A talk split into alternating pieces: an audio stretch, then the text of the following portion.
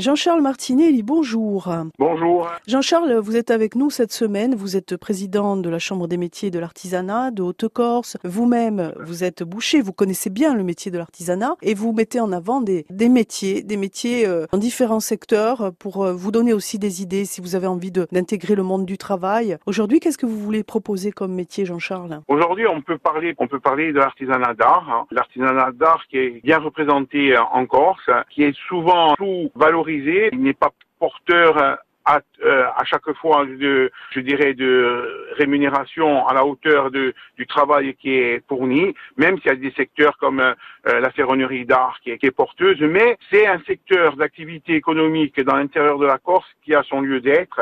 Donc pour cela, j'ai demandé des mesures spéciales en adéquation avec euh, les gens qui se structurent dans l'intérieur de l'île, c'est-à-dire d'une défiscalisation totale pour qu'ils puissent développer leur entreprise et créer de la richesse et créer du mouvement artisanal et de la création artisanale dans l'intérieur de notre île. Tout le monde parle de la ruralité, donc euh, c'est souvent des très petites entreprises qui ne concernent que le, la propre personne qui l'a créée. Il y a des fois deux personnes et je dirais c'est quelque chose qu'il faut qu'on mette en œuvre pour euh, qu'on essaye en mettre en œuvre. Bon, régulièrement, de toute façon, vous faites des rencontres, Jean-Charles, autour de, de l'artisanat d'art. Oui, oui, donc euh, on a on a des filières qui se sont structurées comme euh, les couteliers, Goutela et ils, se sont structurés. C'est une référence aujourd'hui. Ils étaient dernièrement en Suisse, ils sont restés trois semaines en Suisse, ils ont fait, ils ont montré le savoir-faire et je pense que c'est la, voie de tout à chacun à suivre se structurer, euh, se rassembler, créer, tirer vers le haut